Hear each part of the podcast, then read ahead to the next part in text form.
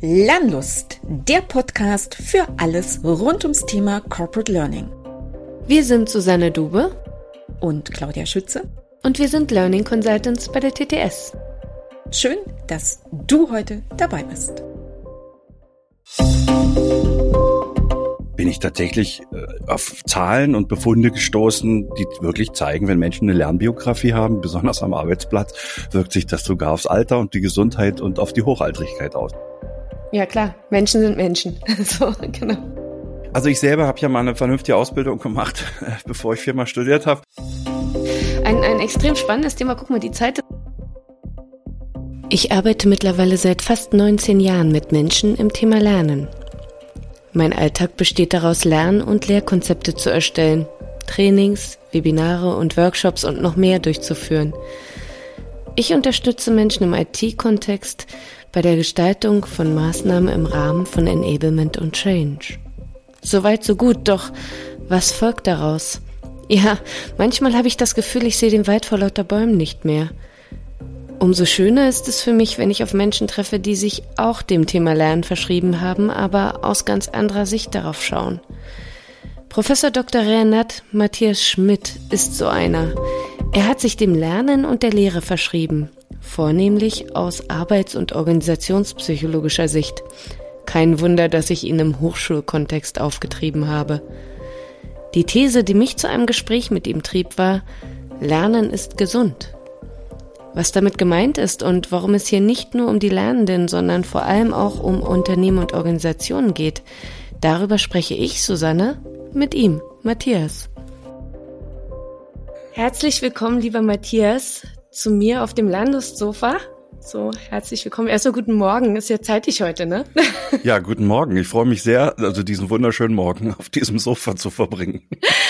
Genau.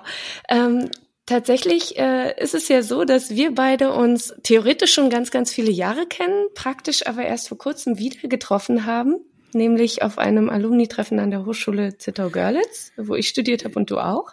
Ja, so ist das mit äh, Biografien. Ne? Man trifft sich mal, man trifft sich wieder und dann trifft man sich und dann irgendwann sitzt man zusammen auf dem Sofa.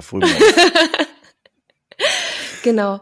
Und äh, was ich über dich gelernt habe, jetzt wieder neu gelernt habe in letzter Zeit, ist, dass du ja ein ganz, ganz spannendes Arbeitsfeld hast, in dem du unterwegs bist. Und du hast aus diesem Arbeitsfeld, und das ist vielleicht so ein bisschen das Thema, was ich für heute für mich rausgreifen möchte in äh, unserem Podcast, so Aussagen getroffen wie, äh, ja, ich glaube ja, Lernen ist gesund und äh, wir brauchen das Lernen in Unternehmen gerade in der aktuellen Zeit des agilen Lernens, damit wir die Menschen gesund auch ins Alter kriegen. So, das würde ich mal überspitzt darstellen, hast du gesagt. Stimmt so oder habe ich das falsch ja. wiedergegeben?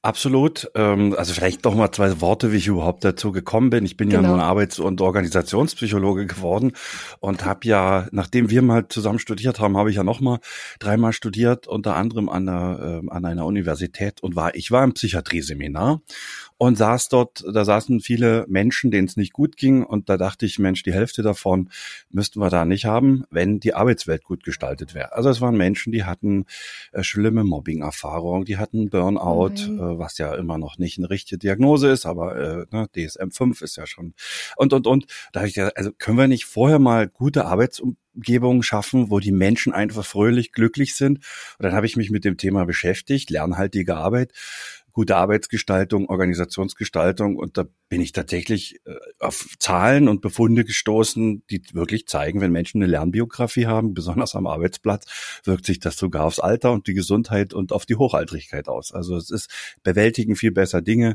Also dieser Glaube, man ging mal zur Schule und geht dann arbeiten und ist irgendwann mal fertig mit dem Leben. Also tatsächlich, wenn man so lebenslanges Lernen betreibt, ist das eine unglaublich gesund machende Sache. Das finde ich total spannend, dass du das jetzt so sagst. Nun ist es ja so, dass gerade in der aktuellen Zeit dieses Thema ja Gesundheit am Arbeitsplatz und ähnliches ist ein, ein, relativ breites Thema und man spricht da viel von Resilienz, Mental Health, da gibt es so Schlagworte. Was mir wichtig wäre, ist, dass du vielleicht dein Thema davon nochmal abgrenzt oder sagst, wie, wie passt denn das da alles so rein? Ja, das passt wunderbar rein. Also natürlich kann man sagen, es gibt ja auch Gesetze dazu, es gibt erstmal Arbeitsbedingungen, Bedingungen, die rundherum um mich sind und Sachen, die ich selber mitbringe. Das ist ja auch beim Lernerfolg nicht ganz unwichtig. Also meine eigenen Interessen, die sitzen in mir, meine äh, Vorzüge, äh, wann ich, wie, wann mein kognitives System besonders wach ist, also Chronotypus sitzt in mir, wird ja sogar mhm. vererbt. Ne? Kindlein müssen sonst wann zur Schule gehen, obwohl sie noch schlafen müssten. Und wenn sie gut lernen könnten, werden sie ins Bett gesteckt. Also es ist ja im Extremfall wirklich ein Problem, sage ich mal, äh, wenn das System rundherum nicht passt. Also es ist immer beides, Anlage und Umwelt. Und natürlich kann man ganz viel machen. Also man kann am Individuum schön viel trainieren. Ich kann was machen zum Thema Stress, äh, Stressmanagement, äh, kognitive Verarbeitungsmuster und es ist auch alles ganz wunderbar. Ich habe mir gesagt, aber bevor wir anfangen, an dem am Verhalten zu schrauben. Leute, macht erstmal was mit den Verhältnissen und nicht so, dass er sagt, die Verhältnisse sind schlimm, jetzt suche ich mir aber einen Resilienten, der das aushält. Und hm. dann ist es gut. Das habe ich leider schon gesehen auf einigen Tagungen.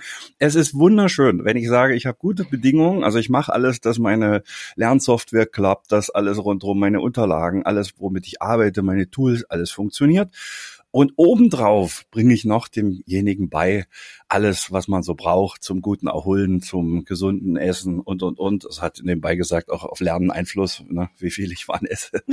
äh, also es gibt so viele Faktoren. Also ich kann gerne, also ich finde das sehr schön, dass es Verhaltensmaßnahmen, äh, Verhaltenspräventionsmaßnahmen gibt. Das ist ganz toll. Aber eben erstmal die Bedingungen. So steht es ja auch eigentlich im Gesetz drin.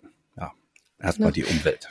Was, was sind denn das für Bedingungen, wo du denkst, das sind die, die wir jetzt da schaffen müssen, um quasi ein, ein, eine Lernumgebung zu schaffen, die dann eben den Menschen vielleicht, vielleicht auch gesünder macht. Also vielleicht da nochmal ja. diesen Bezug. Was, was kann man am Lernen tun, damit ja, das also funktioniert? Also interessanterweise, die Arbeitspsychologen, also die, die Fachleute reden ja nicht viel miteinander. Ne? Die Lernen- und Lehrpsychologen, die lernen nicht, die reden nicht mit den, mit den Arbeitspsychologen, vielleicht mal ein bisschen mit den Motivationspsychologen. Also das Ding ist, es ist relativ, äh, schon relativ lange bekannt, spätestens seit Hackers Handlungsregulationstheorie und verschiedenen anderen Dingen, dass lernhaltige Arbeitstätigkeit erstmal folgende ist ist, wo ich erstmal überhaupt vorbereite, durchführe und das Ergebnis sehe. Da äh, wissen wir ganz normal bei Lernmotivation, ne? also wenn ich gar keinen Sinn erlebe, das ist mhm. ja das mhm. Schönste, wenn uns äh, das Setting erstmal den Sinn erlebt. Nicht sagen, ihr müsst das Telefonbuch bis morgen mal auswendig lernen, wozu? Ne? Aber wenn ich plötzlich einen Sinn erlebe und sage, ey, das ist ja klasse. Oder es ist noch was, was mich total interessiert. Das heißt, es liegt in der Arbeitsaufgabe. Das Interesse, da muss ich gar mhm. nicht von außen verstärkt werden über irgendwelche Belohnungen, Bestrafungen oder was auch immer. Und also wir wissen das relativ gut, dass lernhaltige Arbeitsgestaltung also Dinge sind, wo ich vorbereiten, durchführen und das Ergebnis sehe. Dann kriege ich Rückmeldung, Feedback. Wenn das alles im Arbeitsprozess mit drin ist, ist das quasi nicht das klassische Lernsetting im Sinne einer Vorlesung oder eines Seminars, sondern das macht die Arbeit selbst. Und ich mache mal äh, regelmäßig äh, Seminare auch äh, in der Schweiz äh, und da habe ich eine Übung, da lasse ich die Teilnehmenden immer aufschreiben, was haben sie denn in den letzten drei Jahren am Arbeitsplatz gelernt? Und da gucken die mich alle an. Da sage ich, da schreiben sie mal alles auf, jedes Tool, ja. jede, jede ja. App, alles. Ja. Und nach einer halben Stunde kommen die zurück mit riesen Flipcharts vollgemalt und sagen, also es ist ja total krass, was ich da gelernt habe. Aber wie gesagt, ja, das ist eben, das haben sie so nebenbei gemacht. Das sind aber ganz viele Dinge, also technologische Sachen rund um Führung. Wir haben ein neues Tool, wir haben neue, neue Organisationsformen, neue Meetingarten. Vielleicht ist der Arbeitsweg auch noch neu. Und, und, und. Äh, Also gerade in Corona haben wir alle unglaublich viel gelernt. Da oh mussten oh ja. wir auch. ähm, aber das sind, das sind so Dinge, die haben wir gar nicht so auf dem Schirm, weil wir quasi das klassische Setting äh, was ja ganz wichtig ist. Ne? Also ihr macht das ja ganz wunderschön, dass ihr dem Unternehmen natürlich auch Inhalte anbietet oder Settings anbietet, um genau die Dinge, die es braucht, gerade um aktuelle Arbeitsbedingungen, Organisationsanforderungen zu bewältigen. Aber wir lernen eigentlich mehr oder weniger nebenbei. Das ist ein aktiver Prozess, der, mhm. der passiert, wenn wir einfach arbeiten sind. Ich mache diese Übung immer, um den Leuten auch nochmal zu demonstrieren, was passiert, wenn Menschen arbeitslos sind, was ja eine schwierige Sache ist, mhm. weil wir wissen, dass die nämlich auch dequalifizieren. Das heißt, der Gap zwischen denen, die jeden Tag was Neues lernen, eine neue App, eine neue oder oder oder, äh, und derjenigen, äh, die quasi nichts, äh, also ihr Wissen und ihr Können und ihre Fähigkeiten nicht verwenden, also man dequalifiziert, man verlernt das, leider. Genau. Use it or lose it. Genau. Umso spannend bei denen zu bleiben, die tatsächlich im, im Arbeitsumfeld lernen. Was, was kann ich denn vielleicht als Unternehmen da generell noch tun, um das äh, zu unterstützen? Also du hast gesagt, Feedback geben, eine sinnvolle Arbeit, äh, die von Anfang bis Ende bei der Person liegt, wo dann eben auch das Wozu erkannt wird. Gibt es noch mehr? Ja, also das, also das, wir müssen mal ganz oben anfangen. Ich fange mal gerne bei der Kultur an, bei ja. der Kultur. Also da müsste man eigentlich schon bei unserer ganzen Kultur anfangen. Also in unserer mitteleuropäischen, äh, also Deutschland lässt sich nicht ganz so umreißen. Also die einige mhm. Nachbarländer sind ein bisschen ähnlich. Aber man muss erst mal gucken, wie Leute, wie sind denn die Leute überhaupt eingestellt auf Lernen? Ist das für die was Aversives? Äh, wie, was gibt's denn für Narrative? Ne? Ist das irgendeine Bestrafung, so wie Schule? Ne? Muss man unter Tage und endlich darf man raus und so? Ist das ein Gefängnis? Oder ist das äh, so, dass man sagt, wenn ich die Chance habe, mich weiterzuentwickeln, ist das eine wunderbare Sache, das ist was Erstrebenswertes, ähm, das ist etwas, was mich befreit, da kann ich explorieren, da kann ich äh, zu dem werden, der ich gerne möchte. Äh, ich weiß es manchmal auch nicht genau, äh, spätestens, also mindestens mit 16 oder so habe ich noch keine Ahnung, was ich mit 50 will. Also viele Menschen kommen ja dann erst auf die Idee, mal zu spüren. Also das heißt, wir müssen erstmal in der Kultur anfangen und in der Organisation, jetzt gehen wir auf die Organisationskultur, wenn es dort so ist, dass zum Beispiel diejenigen, die ähm, äh, lernen und die sich weiterentwickeln, erstmal nicht sanktioniert werden. Ne? Dass man sagt, was, du willst dich weiterentwickeln, du bleib mal schön auf deiner Stelle, äh, dann müssen wir dir noch mehr Geld bezahlen. Ich habe das leider schon erlebt in einigen Behörden. Äh, da haben Leute dann illegal heimlich an einer Fernhochschule einen Master gemacht. Äh, jetzt hat sich das dort auch gedreht. Also man äh, fördert das jetzt auch, aber das, das ist auch so, ne? Wie wird mit denjenigen umgegangen, die sich weiterentwickeln? Äh, die sind ja auch Modelle für andere, ne? Thema Modelllernen. Mhm. Das heißt, ich kann dann beobachten, und äh, wie wird mit denen umgegangen, wenn die erfolgreich sind? Ne? Wird, werden die behandelt, ist man neidisch oder werden die äh, ausgelacht oder äh, supportet man die? Was ist dort ja. für eine Kultur? Das gibt's ja auch an Schulen. Ne? Es gibt Leute, die, wo der Streber eben ausgelacht wird. Dann gibt's äh, Schulen, wo derjenige, der High Performer ist, tatsächlich, wo man sagt, so klasse, äh, wie machst denn du das? Kannst du nicht für mir, mir für mich ein Mentor sein oder ja. erzähl mir mal, wie dir das gelingt? Das ist, das ist eine Kulturfrage. Und dann alles andere, ja, das sickert dann so durch. Also entsprechende äh, Zeiten zu haben, wann ich lerne, wie äh, wird das vorbereitet, ähm, wie werden mir überhaupt Angebote gemacht, ne? äh, wie kriege ich überhaupt mit, was wir brauchen, darf ich selber bestimmen, was ich lerne, kann mhm. ich selber äh, mich einbringen und sagen, ich hätte gerne Lust, dieses und jenes noch zu machen. Ich an meiner Hochschule habe ja zum Glück das Privileg, dass das Grundgesetz mich da supportet im Sinne der Freiheit. Also ich kann eigentlich mir jeden Weiterbildungskatalog nehmen, also natürlich muss ich mal gucken, wie ich das bezahle, aber ähm, also, äh, es wird sozusagen bei mir sogar belohnt, wenn ich sage, ich mache jetzt noch eine Weiterbildung, wie streamt man am besten mit äh, ne, vielleicht an der Filmakademie in Görlitz. Da haben wir ja, ja. eine Hochschule jetzt nebenbei für, für Hollywood. Ähm, also da kann man ähm, sowas machen und äh, wenn ich die Leute begeister und ich meine, die Organisationen ziehen ja auch solche Leute an. Ne? Also ich, mhm. es gibt ja Organisationen, die ziehen schon Schonungstypen, ähm, wie man so schön im AWEM, das ist so ein Verfahren, wo man Werthaltung zur Arbeit messen kann. Es gibt Organisationen, die ziehen schon Schonungstypen an und dann gibt es Organisationen, die ziehen auch eher Performer an, äh, mhm. weil dort quasi die Umgebung ist, die diese Person braucht, um dass es ihr gut geht. Ja. Okay. Also vielleicht so weit äh, erstmal ganz kurz. Also wir ja. könnten das jetzt von der Kultur bis zu den Tools runterbrechen. Also bis zu dem, was ihr macht, zum Beispiel auch die angemessenen äh, didaktischen Voraussetzungen, Tools, ähm, bis hin zu Software oder oder. Aber das hängt alles an der Kultur an, äh, ab. Äh, wie, wie, wie sehr ist das eine Organisation verankert? Ist das wichtig? Wird das gelebt? Äh, wird das äh, unterstützt? Äh, wie geht die Führung damit um? Kriege ich Feedback? Lässt man mich auch mal probieren? Wie ist das gemacht? Und das ist tatsächlich was, was mir in meiner täglichen Arbeit wirklich auch begegnet, weil äh, wir als Unternehmen oder gerade der Bereich, in dem ich bei uns tätig sind, wir sind ja diejenigen, die quasi in die Unternehmen reingehen und unterstützen, wenn es ein großes neues Lernfeld gibt. Das kann ist meistens eine große Veränderung, die gerade ansteht, sei es ein Systemrollout, der kommt oder sei es irgendwas anderes. Und hier spüre ich schon auch große Unterschiede zwischen den Unternehmen. Also bei den einen sind wir relativ breit, da können wir Barcamps anbieten. Da geht es um kleine Formate, die den Lernenden oder den, den Usern eigentlich äh, unterstützen sollen. äh, dann, wenn er es braucht, weil er die Freiheit hat, sich das zu nehmen, wo man Austauschformate mit reinbringt, wo man Menschen zusammenbringt, Fachexperten und Lernende. Ich glaube, das ist so in meiner Vorstellung von dem, was ich jetzt von dir höre, dann vielleicht die ideale Welt. Und ja. dann gibt es aber eben immer noch die äh, Unternehmen, gibt es auch noch, wo, wo gesagt wird, ja, macht mal ein schickes WBT und das WBT wird dann alles alles richten. Mhm. Ich habe jetzt ähm, bei einem Bekannten äh, von mir ein WBT gesehen, was zum Glück nicht von uns gemacht worden ist, wo ich gedacht habe, so ein WBT, nur weil es ein WBT ist, richtet nicht alles. Ne? Mhm. Das ist auch nur ein, ein Format, was man vielleicht nutzen kann, ähm, mein Herz schlägt immer noch für den persönlichen Kontakt, aber das ist ein bisschen Präferenz. Ja, so. das ist äh, das. Also ich sag mal so, man kann jetzt nicht sagen, das ist jetzt die gute und die schlechte Organisation. Man nee. muss immer sagen, die Kultur, die in der äh, Organisation äh, gelebt wird, ist irgendwie für die Organisation nützlich. Also ich sag ja. mal so, eine eine Behörde unterscheidet sich ja maßgeblich von irgendeinem hochinnovativen Tech-Unternehmen. Also erstmal mhm. äh, ist die Behörde soll und muss Stabilität äh, liefern. Das ist eine, eine ureigenste, ähm, ich sag mal, ein ureigenstes Wesen von einer bürokratischen Behörde. Das ist aber mhm. etwas, was unglaublich schwierig zu verändern ist. Also ähm, ich habe gerade bei dir rausgehört, die Unternehmen, äh, die haben vor allen Dingen nicht bloß äh, eine, ein, ein, ein Thema, ne, welches Setting und welche Methoden ich nehme, sondern eigentlich haben die einen Change-Prozess. Also die haben einen ja, Veränderungsprozess. Klar. Und ein Change-Prozess, der läuft nicht so, dass ich sage, ich äh, plane morgen erfolgreich zu sein. Äh, das wäre dann sowas wie, ne, äh, da gibt's ja ganz viele Dinge so zur Effizienzoptimierung.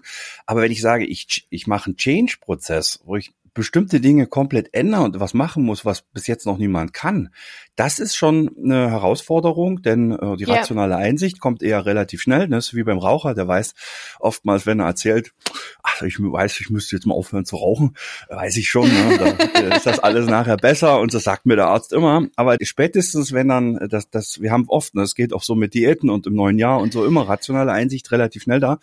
Aber wir brauchen auch die emotionale Einsicht.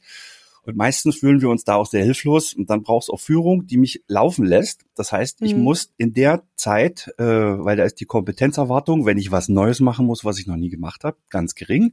Da brauche ich eine Führung, die mich dort unterstützt und eher coacht und machen lässt. Und später, wenn sich die neuen Muster stabilisieren, dann kann ich wieder jemanden haben, der mir im Sinne der Führung, im Sinne von Instruktion, Kontrolle äh, ne, und so weiter und so fort, das stabilisieren. Aber gerade beim Lernen brauche ich dann eine Kultur, wo man mich probieren lässt und äh, wo auch Fehler zugelassen werden, weil äh, gerade ja. Fehler äh, sind dann notwendig, gerade wenn ich was ganz Neues mache, was ich vorher noch nicht gemacht habe. Und wir wissen ja, die Unternehmen, die regelmäßig in der Lage waren, was Neues zu machen, die haben es ja irgendwie geschafft, äh, am, am Ball zu bleiben. Ne? Gut, ja. einige, einige sind vom Markt wieder verschwunden. Also wenn ich zum Beispiel denke, so ne, der finnische Konzern Nokia, äh, ja. der hat ja mal Gummistiefel hergestellt. Dann waren sie mal mit Mobiltelefonen und, und also das ist äh, immer ganz spannend, wie das dann so ging. Und äh, also Aber die gibt's nicht das, mehr, ne? Äh, also zumindest, zumindest auf dem Mobiltelefonmarkt gibt's, äh, da haben die, machen die jetzt andere Sachen. Da gab's aber dann plötzlich äh, das iPhone und so weiter, also wo vorher ja. noch niemand gedacht hat, dass diese Firma mit dem Apfel da irgendwas wuppen will, würde. Ähm, äh, also das, das sieht man ja oftmals, äh, ne, wie, wie diese Firmen also gerade in der Lage sind, auf bestimmte Bedürfnisse sich auch anzupassen oder dann sogar zum Leader zu werden, ne, zum Führer zu werden. Und natürlich braucht es dort eben die Kultur, den Änderungsprozess und die dazugehörigen Methoden und Tools. Und äh, manchmal wissen ja die Firmen auch noch gar nicht, was man lernen muss.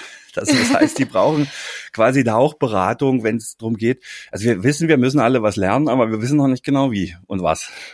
Ich meine, das ist ja so ein bisschen, du hast es vorhin erwähnt, die Pandemie hat uns viel zum Lernen gebracht. Da waren ja. wir genau in so einer Situation. Ich glaube auch die, die Umstellung, die Umwälzung, die wir jetzt gerade haben, auch in Organisationsstrukturen hin zu einem agilen Aufbau von Organisationen, das ist genau so ein Punkt. Ja. Und ich glaube letztlich jetzt als drittes Beispiel vielleicht auch das Thema KI ist so als größtes Thema ja. äh, tatsächlich eins, wo, wo wir genau an so einem Punkt drin sind.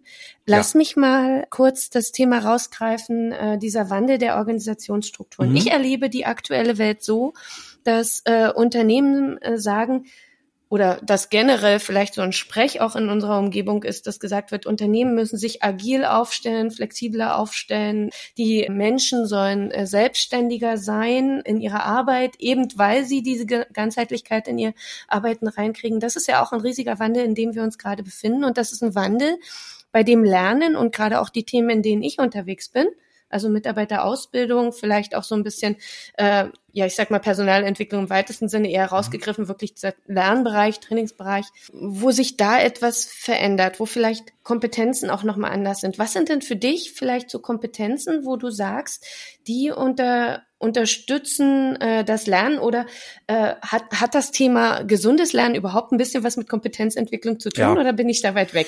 Nee, absolut, so. absolut. Wir, äh, wir kriegen das gerade mit, dass, äh, also ich sag mal, Global Player, also mit denen ich auch so arbeite, äh, die mhm. sehr einen hohen Innovationsdruck haben, weil äh, es gibt eben auch noch Firmen in China und woanders auf der Welt, die äh, nicht nur, weil Made in Germany draufsteht, sondern weil die, Fun die Produkte funktionieren super, mit einer unglaublichen Geschwindigkeit werden die immer besser. Und die wissen, es ist, wir kommen nicht hinterher mit der klassischen äh, ich verschicke ein 50-seitiges PDF, dann lernen die alle das auswendig, wie die neue Verwaltungsrichtlinie, äh, und dann machen die das so. Wir müssen quasi, weil wir das gar nicht schaffen, mit diesen ständigen, ich sag mal, klassischen Schulen, wir brauchen Kompetenzentwicklung. Und man hat rausgefunden, dass es eben nicht bloß, ne, ich, ich, ich gucke ja immer, ne, gibt ja ganz viele Kompetenzmodelle, aber ich gucke mir ja. immer gerne an, so diese, diese, diese, dieses schöne Modell, wo man zusammenfasst, äh, Methodenkompetenz, Selbstkompetenz, äh, Sozialkompetenz und Fachkompetenz. Und natürlich kann ich die Fachkompetenz, wenn ich dann weiß, was ich brauche, kann ich das mhm. schulen. Das mache ich auch. Ne? Ich wusste vieles bei Corona nicht, habe mich dann immer bei Google Tutorials durch und dann hatte ich plötzlich die Software, die ich brauchte. Ähm, und das war so Fachgeschichten. Jetzt kommt man aber auf die Idee, dass man zunehmend, weil gerade diese agilen Methoden ja auch ganz viel neue Anforderungen an die Sozialkompetenz äh, äh, stellen, wenn beispielsweise ja. die klassische Organisationsstruktur, wie man sie kennt, so mit, ne, da gibt's so drei Teammitglieder und einen Abteilungsleiter und und und und die Kommunikation läuft dann von oben nach unten über solche Geschichten. Wenn ich jetzt plötzlich sage, ich führe jetzt sowas ein, wie ein Beispiel sowas wie Scrum, wo man sagt, oh, das machen die da so toll bei der Softwareentwicklung, lass uns doch jetzt mal das auch im Maschinenbau machen. Äh, da gibt's plötzlich äh, nicht mehr die klassischen Hierarchien, dass man sich mit dem Titel anredet. Oder mhm. äh, ne, plötzlich äh, äh, völlige Transparenz. Ne? Man macht klar, was man gemacht hat, wo man ist, an welchem Schritt und äh, sucht sich seine Arbeitspakete raus. Das ist eine, das ist äh, natürlich ein Change-Prozess äh, in den Leuten. Also das ist eine Lernerfahrung, weil das äh, für viele komplett die fühlen sich wie auf einem ganz anderen Universum. Das heißt, der Umgang miteinander wird ein ganz anderer. Und ja. wir merken das gerade, ich habe selber mit begleitet bei einem großen internationalen Automobilbauer, der äh, jetzt mal gemeint hat, äh, ja, wir wollen jetzt mal einfach mal in dieser Abteilung da diese so eine agile Methode einführen. Und da war das genau dieses Paradox. Ne? Draußen gab es die Rituale mit, ja, wer hat seinen Parkplatz und so, ne, was es so gibt, für um Status zu zeigen äh, mit, mit bestimmten Dresscodes und so, und so weiter und wer auf welcher Etage wie viel Quadratmeter hat und Fenster in die richtige Richtung. Äh, und plötzlich, und, und dort waren, sich, waren plötzlich alle per Du. Ne? Und das haben die Leute natürlich als komplett befremdlich äh, wahrgenommen. Ich habe gesagt, also das ist, geht eben nicht, dass ich mir so punktuell irgendwas rauspicke, bloß weil es bei den anderen gut klappt. Ich muss immer gucken, wie das äh, Gesamtbild erscheint. Ne? Ich kann auch nicht einen, äh, einen 30 Jahre alten VW Golf fahren und sagen, also dieser Motor von dem neuen Mitsubishi gefällt mir, den stecke ich dort mal rein. Äh, ne? dann, dann fällt das Auto vielleicht auseinander. Also das muss quasi, das ganze System muss abgestimmt sein und ich muss die Leute mitnehmen. Ich kann nicht von heute auf morgen sowas machen. Solche radikalen Ansätze funktionieren nicht. Dann sind wir wieder bei äh, Peter Großes äh, Tipps zu völligen Stillstand in Organisationen. Ne? Der, der empfiehlt immer, machen Sie unbedingt Dinge in den Extremen. Ne? Da ändert sich überhaupt nichts. Ne? Entweder völlige Freiheit oder komplette Kontrolle. Niemand kann damit umgehen.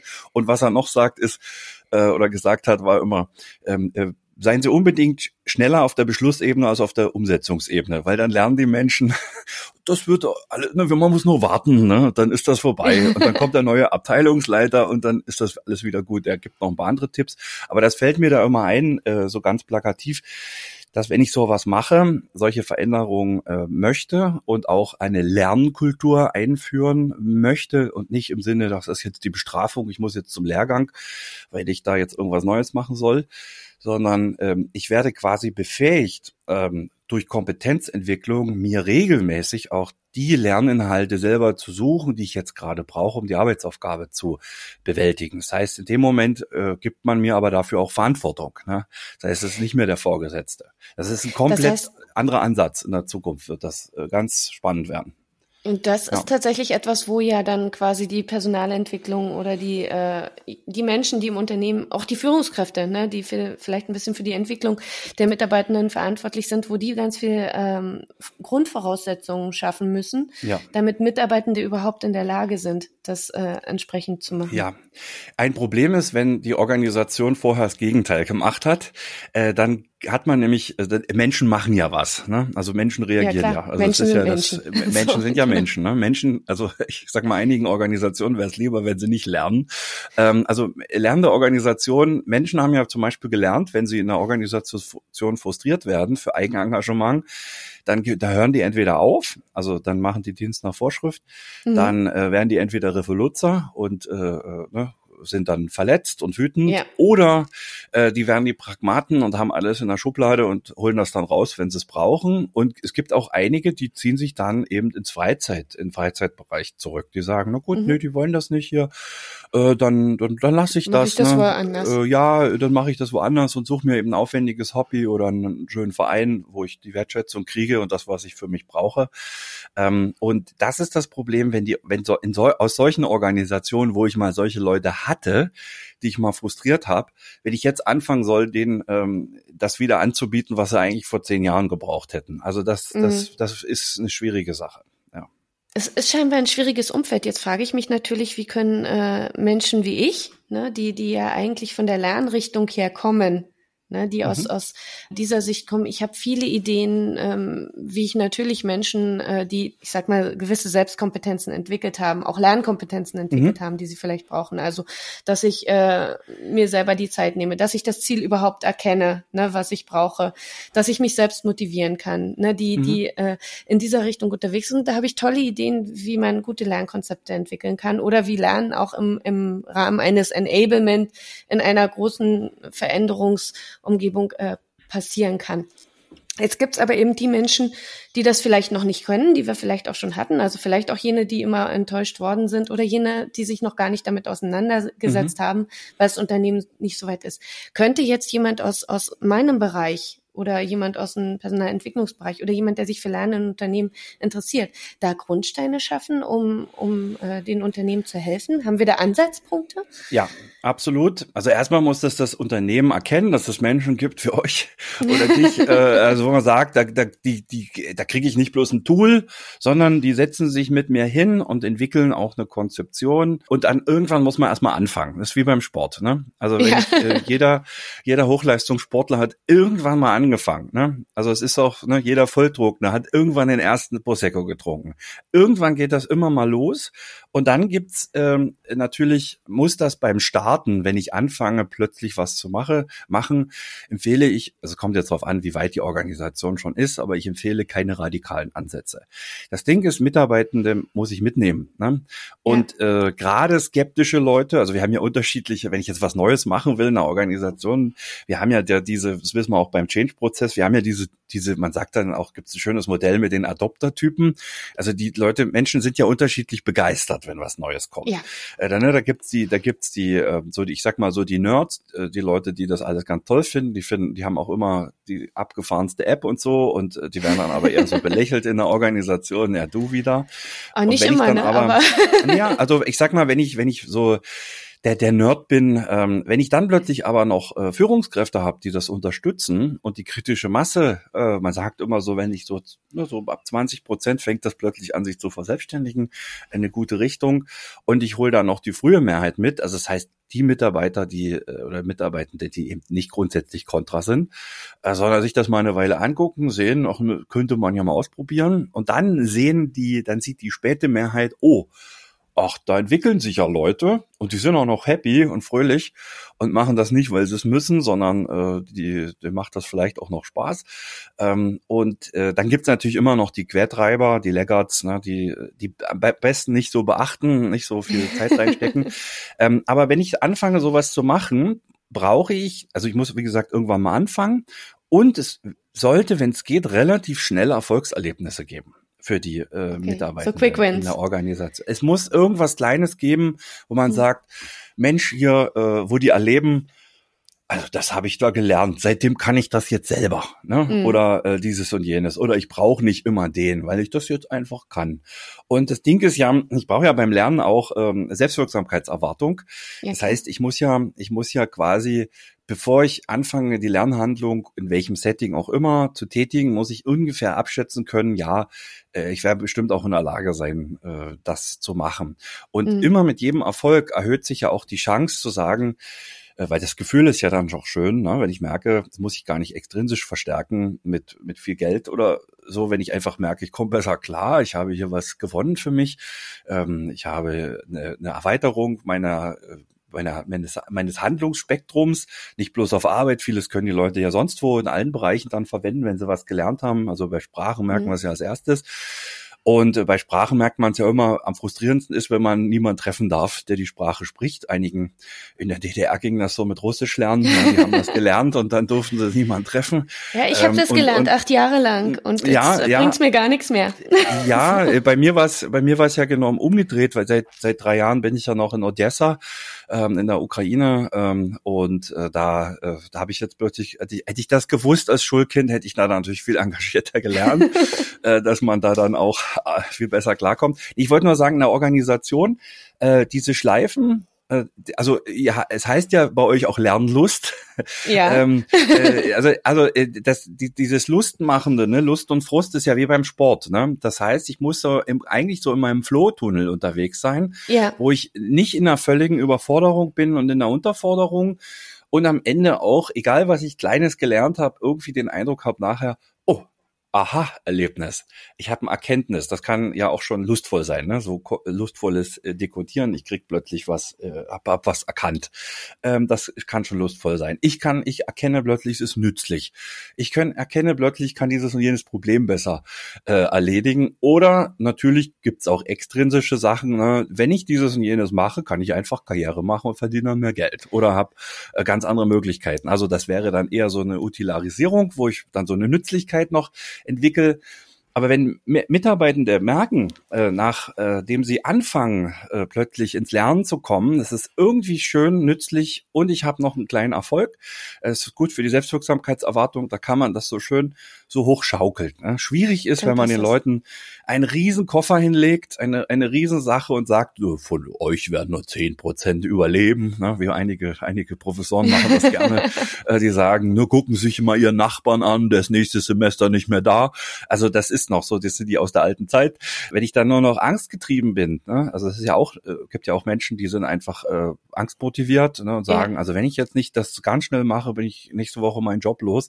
Äh, eher, eher äh, ungünstig. Ne? Eher ungünstig. Gibt's aber auch. Ne? Das gibt's, das gibt's auch leider in Organisationen, wo man den Leuten sagt, entweder ihr entwickelt euch da und dahin oder ähm, wir müssen dann die, die nicht mitkommen, äh, die müssen wir gucken, wo wir mit denen hingehen. Okay, aber jetzt haben wir, das wäre dann quasi gerade ein, ein Negativbeispiel. Ich hätte jetzt gerade eine ja. Überlegung, äh, wenn ich tatsächlich, ich, ich denke ja immer ganz praktisch, also wenn ich jetzt tatsächlich in so einem riesen System-Rollout bin und da drin stecke, dann würde gerade dieses Thema mit den äh, kleinen Erfolgen, die du mit angesprochen hast, ja. eben auch so funktionieren oder würde ja eigentlich dafür sprechen, dass ich eher iterative Rollouts mache, also nicht diesen großen Big Bang, sondern dass ich vielleicht sage, es gibt Tools, wo sich das relativ gut eignet. Ich habe so Kunden, bei denen funktioniert das ganz gut, mhm. wo, wo es kleinere Updates gibt, die immer wieder kommen oder äh, die, die kleinen Teile äh, quasi sukzessive ein großes System aufbauen. Da hätte man ja relativ einfach die Möglichkeit, auch mit dem Lernen kleine Erfolge zu schaffen, direkt die, die Menschen in die Veränderung rein zu begleiten, als wenn ich jetzt tatsächlich einen großen Big Bang mache und plötzlich ist das ganze System da und alle stehen erstmal da wie wie der Ochs vom Berg und äh, wissen mhm. nicht so recht, was sie damit anfangen sollen und haben sofort vergessen, was sie im Rahmen einer, einer toll ausgearbeiteten Schulung sich vor drei Wochen merken sollten, wo dann vielleicht sie auch schon wieder ein bisschen ja. was vergessen haben. Das, das kann, das kann auch schon in, ich sag mal so, es gibt die, die, die, die niedrigschwelligste Art der Erfolge, der Rückmeldung ist ja schon mal Lernerfolgsmessung. Also ich kann ja. ja beispielsweise, wenn ich ein kleines Testtool mache, wo sich alle freuen, ey, Mensch, habe ich mir gemerkt. Ne? Also ist noch nichts passiert. Ich habe noch kein Geld verdient und nichts. Ich habe einfach nur gemerkt, aha, ich habe es geschafft, bin fertig. Ich weiß das, ich genau. weiß das jetzt und natürlich äh, immer noch gut, ne, wenn ich noch weiß, es ist nützlich und ich äh, muss kann was damit anfangen. Ganz schwierig ist, wenn Erwachsene, auch Kinder irgendwas lernen sollen, die haben so überhaupt keine Idee, wozu das gut ist. Aber da kann man dann ja groß und breit, jetzt äh, kann meine erste Konnotation wieder Schule, weil die haben es da am schwierigsten, wobei ich denke, da kommt es ja am Ende drauf an, was für ein Ziel hat ein, ein, eine Schülerin langfristig, weil Richtig. ich für mich dann irgendwann gesehen habe, naja, manche Fächer sind vielleicht nicht wichtig mhm. gewesen, aber die waren vielleicht für andere ja. wichtig. Ja. Schule hat eine relativ breite, Richtig. breite Sache, müssen wir vielleicht gar nicht drüber reden. Nee, nee, nee braucht man, so. braucht man nicht, das ist nochmal ein riesen, riesen Extrafeld. Ähm, ja. Also vielleicht nochmal was Praktisches, also was wir relativ gut wissen aus der Motivationspsychologie ist, wenn man äh, Ziele, es können auch Lernziele sein, Ziele sollten grundsätzlich nicht länger als ein halbes Jahr entfernt sein. Also ein Schulkind hat ein Problem, wenn man sechs ist oder sieben, wenn man mhm. dem sagt, ja, du musst mal so viel verdienen, dass du von deiner Rente leben kannst. Das kann sich ein Kind noch nicht nee. vorstellen, was in 60 Jahren passiert. Ein 25-Jährigen ist das schon, äh, da wieder drüber nachzudenken, wenn es um Altersvorsorge geht, weil das ist so weit weg. Ja. Ähm, und ein halbes Jahr ist relativ gut ähm, ne, also du kannst dir jetzt in diesem Augenblick vorstellen, was ist heute in einem halben Jahr, ne? Also mhm. es ist gerade Ende März, mhm, ja, halbes ja, das Jahr. Ist dann Oktober. Also das ist, genau. das ist eine Zeitschiene, da geht der virtuelle Terminkalender auf, da wissen wir, was wir mal machen. Das ist mhm. eine Sache, wo wir eine relativ gute, äh, ich sag mal, Repräsentation der Ereignisse haben, was bis dahin passiert. Deswegen müssten auch jetzt mal bei größeren Vorhaben in der Organisation, gerade wenn man auch eine größere Lern ähm, ich sage mal, Lernmaßnahmen, äh, Aktivitäten, Veränderung plant, äh, müsste man das immer so unterteilen in, in Schrittchen, um die Mitarbeiter und die Mitarbeiterinnen nicht zu verlieren. Da mhm. ein halbes Jahr ist immer eine gute gute Sache. Also das wissen auch Sportler, ne? die sagen auch, ich mache mir lieber einen Monatsplan oder einen Zwei-Wochen-Plan, mhm. äh, als zu sagen, ich möchte gerne in fünf Jahren äh, in dieses Hemd wieder reinpassen. Ne? Das ist äh, schwierig. Sowas. Da müssen Unternehmensziele dann halt auch für die Mitarbeiter runtergebrochen werden. Genau, und da bin ich dann muss, eben genau, wieder auf Ebene der Führungskräfte, richtig. die da dann, unterstützen, ja, absolut, auf Ebene absolut, der, der absolut, und so weiter. Absolut. Oder HR das heißt, oder das heißt, ihr, ihr müsst immer äh, verzahnt mit der Organisation der Führung arbeiten. Mhm. Also äh, das heißt, Lern, Lernszenarien müssen da immer mit eingebettet sein. Mhm. Das muss, äh, kann man nicht mal so nebenbei, ne? so nach dem Motto, wir machen das mal schnell. Sondern das muss man sich immer angucken, weil die, weil die Mitarbeiter, das, ne, also wenn ich die frustriere oder die merken, es war irgendwie sinnlos oder ich habe jetzt was Falsches gelernt, weil das nicht eingebettet ist, dann äh, macht das was mit den Leuten. Ne? Das ist viel, ja. wir kriegen es ja immer mit bei meinen, ich mache ja viel so Gefährdungsbeurteilungen, äh, wo man die Rahmenbedingungen anguckt beim Arbeitsplatz, was läuft gut, was läuft nicht so gut, wie läuft Kommunikation. Wenn die Mitarbeitenden nie eine Rückmeldung kriegen, wenn man so eine Befragung macht, sagen die, wozu sollen wir denn nochmal so eine Befragung machen? Es hat sich weder was verändert, wir haben einfach nur Zeit verbraucht. Ja. Ähm, und das heißt, man muss immer mal eine Rückmeldung geben. Ne? Und wenn man, wenn die plötzlich alle merken, da passiert was, ne? da, da passiert jetzt plötzlich was, äh, dann äh, verändert sich natürlich die Haltung auch zu Maßnahmen. Spannend. Ein, ein ja. extrem spannendes Thema. Guck mal, die Zeit ist uns schon ganz schön weggerannt. Aber Ui. nichtsdestotrotz möchte ich, nein, alles gut, möchte ich eine, eine Schleife noch gern schließen, weil ich das so, ein, so einen spannenden Punkt finde. Wir haben ja jetzt so ein bisschen eine Art ideale Welt aufgemacht ne? wie, äh, wie, wie es vielleicht gut wäre für Menschen zu lernen, damit sie äh, das Gefühl haben, damit vorwärts zu kommen. Und du hast am Anfang gesagt, Menschen äh, leben dadurch vielleicht sogar länger oder mhm. äh, Menschen ja. sind dadurch länger gesund. Diesen Bezug, ja. den müsstest du mir bitte noch mal kurz Gerne. ein bisschen ja. erklären. Also, also wir wissen, also erstmal überhaupt diese lernhaltige Arbeit macht weitaus mehr gesund und das weiß man bereits schon äh, aus, ich sag mal, Ende des Taylorismus, also vor 120 Jahren hat man so die Idee gehabt, am besten die Mitarbeiter gar nicht denken lassen. Äh, die sind quasi eine Art Werkzeug, sitzen am Fließband und ich sag dir nicht, äh, was die machen, warum die das machen, sondern nur, dass sie das machen. Das machen sie am besten 18 Stunden hintereinander. Ich sehe zu, dass sie alle Werkzeuge haben, die sie brauchen und das war's. Und da, damals hat man Kopf und Hand sehr getrennt, ne? denken und ähm, äh, arbeiten. Und das hat man relativ schnell dann später mitbekommen, dass das eine sehr krankmachende Sache ist. Wir merken das heute wieder, wir kriegen das mit. Es gibt eine Art Drehtaylorisierung durch äh, Digitalisierung in einigen Branchen. Also man kann bei Amazon äh, sich seine Handyhülle so konfektionieren lassen, dass quasi beim Monteur davor der Computer dem Menschen sagt, was er machen soll und nicht umgedreht. Und ähm, das noch in Akkord, das ist nicht so sehr gesund machend. Gesund machende Arbeit ist tatsächlich eine vollständige Handlung, wo ich selber planen kann, vielleicht selber meine Arbeitsschritte selber entscheiden kann und ich sehe am Ende noch ein Ergebnis und ein Feedback, wie war meine Arbeit, da lerne ich, ne? Weil mhm. dann lerne ich, was kann ich besser machen und dann kriege ich eine Schleife und sage, das nächste Mal mache ich das so und so, da kann ich das noch besser machen. Und wir wissen, dass aus vielen, vielen Studien, dass Menschen, die lernhaltige Tätigkeiten hatten und vielleicht noch eine Lernbiografie. Das heißt, die mussten neben dieser guten Arbeitsgestaltung mit, ne, ich durfte selber vorbereiten, durchführen, habe eine Rückmeldung gekriegt, auch noch ständig was Neues lernen. Da merkt man, äh, ist die kognitive Entwicklung über die Lebensphase eine ganz andere. Das mhm. hat nichts mit dem Abschluss zu tun. Also wenn man drei ähm, Universitätsabsolventinnen hätte äh, mit einem sehr, sehr guten Abschluss, den einen steckt man äh, 40 Jahre lang in Fließbandarbeit ohne Denken und ähm, äh, da zeigen sich nachher eklatante Unterschiede. Äh, nach einer Weile gibt es eine tolle Studie, äh, die ist gemacht worden von Schleicher schon in den 70er Jahren. Da hat man festgestellt, dass gar nicht so richtig wichtig ist, was man für eine Ausbildung gemacht hat, sondern wie die, in was für einer Biografie man gesteckt hat. Und das zeigt sich sogar im hohen Alter, bei der Hochaltrigkeit. Ähm, ich hatte das große Glück, ich durfte im Studiengang Gerontologie auch noch die Gerontopsychologie unterrichten. Und da habe hab hab ich natürlich mit Verzücken die großen, riesigen Studien von Baltes und Co äh, gelesen äh, mit über 30.000 Probanden. Der, der hat sich, die haben sich da Hochaltrige angeguckt zwischen 85 und 105. Da kommt Spannend. natürlich raus, dass Leute mit einer Lernbiografie auch im Alter die, die Anforderung besser bewältigen, weil da Dinge, die früher mal geklappt haben, gehen ja nicht mehr. Das heißt, ich muss auch im Alter lernen, wie mache ich denn das jetzt? Das heißt, mhm. äh, auch flexibel zu sein, auch wenn ich vielleicht jetzt nicht mehr so sehe und ich brauche zunehmend Hilfsmittel äh, und gehen und riechen und, und, und Brille ja. und, und, und. Alles läuft nicht mehr so. Äh, und da kriegt man einfach mit, dass diejenigen durch, äh, durch die Fähigkeiten, äh, weitaus besser sind, äh, Probleme zu bewältigen und mhm. äh, flexibler zu bleiben. Die haben auch weitaus mehr Sozialkontakte.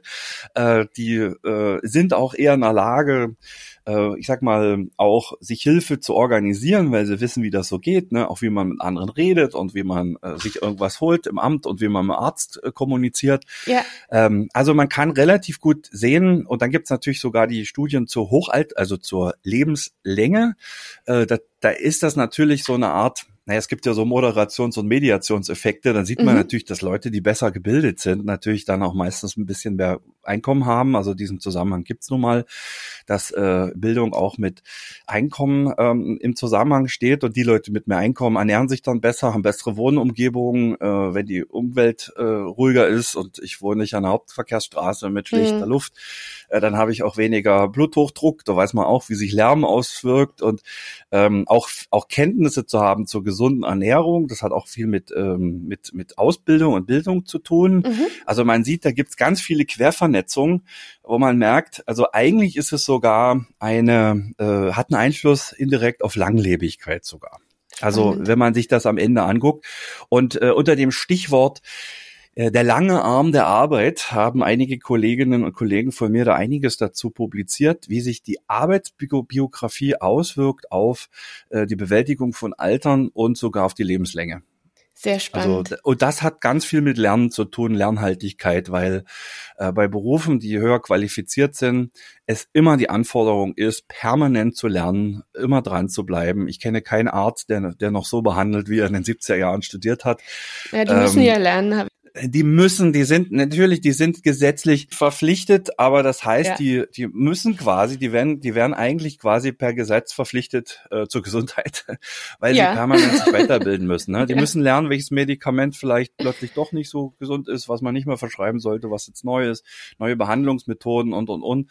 Und ich möchte auch nicht von einem Automechaniker ähm, äh, ne, irgendwie versorgt werden, der das letzte Mal äh, die Ausbildung in den 70er Jahren hatte. Das ne? stimmt. Äh, es ist schön, wenn er die Erfahrung mitnimmt ne, aus den 70ern. Der, der hat vielleicht Sachen gelernt, die man heute nicht mehr so lernt, wie man äh, autogen schweißt und so weiter äh, oder andere Sachen macht. Ähm, aber die Kombination aus Erfahrungswissen, aus den äh, Tipps und Hacks von früher plus dem neuen Know-how, äh, das sind das sind die Dinge, wo man sieht, die Leute sind einfach äh, am Ende gesünder und äh, leben sogar länger. Also diesen Zusammenhang, den, den kann man ganz klar zeigen. Und was ich ganz schön finde, auch an dem Beispiel, was du jetzt genannt hast, ist, dass wir ja hier jetzt gar nicht unbedingt auf, auf Akademikerebene oder sowas unterwegs mhm. sind, sondern das betrifft natürlich Menschen aller Couleur äh, in ihrem Arbeitsumfeld. Genau. Also ich selber habe ja mal eine vernünftige Ausbildung gemacht, bevor ich viermal studiert habe.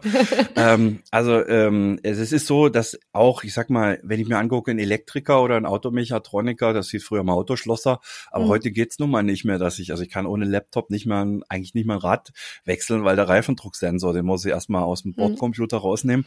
Ähm, also die, die Anforderungen in allen Berufen, ne? Elektriker bauen mittlerweile eben Home, äh, Home Management Systeme ja. ein und ja ähm, also da ist nicht mehr, ne, ich muss drei Kabel auseinanderhalten, die Farbe und, sondern das gab es auch noch nie. Die mussten immer schon komplex Netzwerk wissen, ja. wie das alles geht.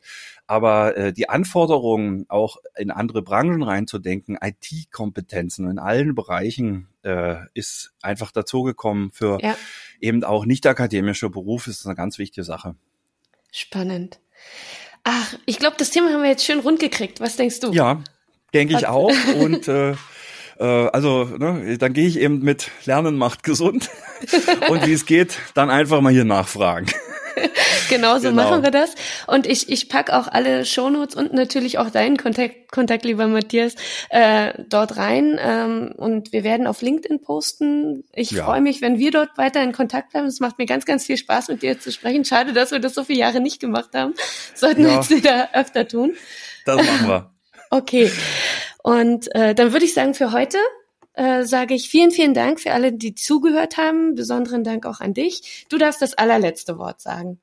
Ja, also vielen Dank für die Einladung. Danke auch fürs Zuhören und wahrscheinlich bis bald wieder auf diesem Sofa. Vielen Dank und eine gute Zeit. Tschüss. Tschüss. Übrigens, habt ihr uns schon abonniert? Das geht überall dort, wo ihr eure Podcasts am liebsten hört. Wir freuen uns auf euer Feedback und vor allem auf den Austausch mit euch. Wie ihr uns erreicht? Ihr könnt uns auf Podigy schreiben oder ihr folgt dem Lernlust-Podcast auf Mastodon. Es gibt uns auch als echte Person auf Mastodon, Twitter oder LinkedIn. Sagt uns also, was euch gut an unseren Podcasts gefällt und wo wir noch besser werden können. Bis dahin freue ich mich auf euch bei der nächsten Folge des Lernlust-Podcasts.